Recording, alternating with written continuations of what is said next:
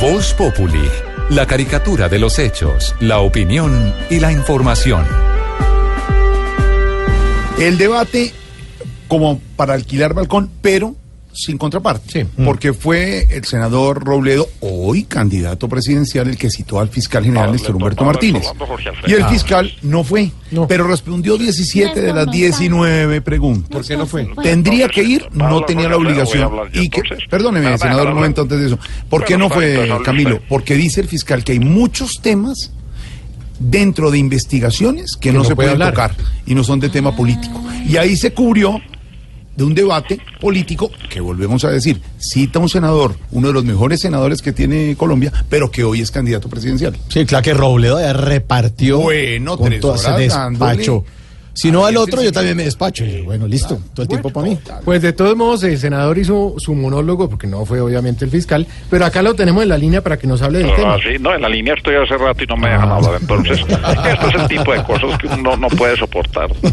Bueno, a ver. No me van a dejar hablar Sí, porque hace como 20 días que no me dejan hablar. No. Y eso que parezco asesor de banco ofreciendo tarjeta de crédito, llamando cada dos minutos. Entonces, yo quiero saber si me han dejado Senador, hablar. senador, pero no habíamos vuelto a recibir llamada suya, entonces ¿para qué? Bueno, ¿y qué las iba a recibir si usted no es el que contesta el teléfono? Ah, pero- Pero le cuento, señor periodista neoliberal, Uy. que para ver si me dan la oportunidad al aire, me he hecho pasar por deportista, por analistas, por mensajeros y nada que me dejan hablar entonces. Pero se me hace muy raro, la verdad. ¿Y cuándo llamó haciendo de pasar por deportista? A ver, ¿cómo le habló al que contestó la llamada? Pues pues? yo le dije, Aló, habla una medallita de oro que quiere dar una opinión. ¿Me va a dejar hablar? No, señor. entonces, si no me va a dejar hablar, dígame de una vez y yo no vuelvo a llamar. Y apenas me dio engrosé la voz, entonces me colgaron. No, señor, pero, pero mire, hoy sí puede hablar todo lo que quiera, ahí está. Ah, pero tampoco sea tan regalado, Ah, que a mí los regalados no pero me mire, gustan. no A ver, entiendo. dígame un tema específico y sobre ese tema yo le hablo.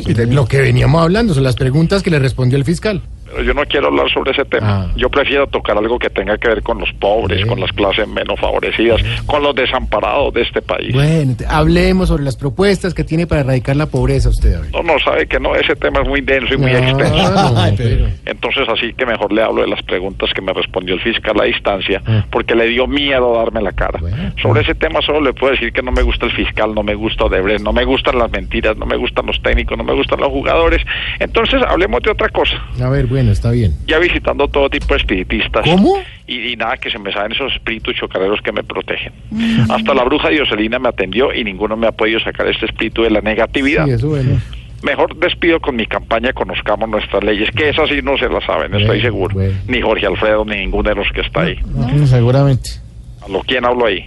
Mauricio. A Mauricio Quintero, cómo no. Estoy seguro de que usted, señor periodista, desconoce la ley 8912, artículo 7, parágrafo 86, párrafo 6, que dice, con mis goodies soy feliz porque son de maíz. ¿Cómo así? ¿Eso es una ley? Eso es una ley que ustedes no conocen. No. Por eso es que este país ¿qué? está como está. No. Por eso es que aparece la ballena azul. ¿Cómo? Mentiras, no, ¿Qué? No, no, no quiero seguir insultando a Jorge Alfredo.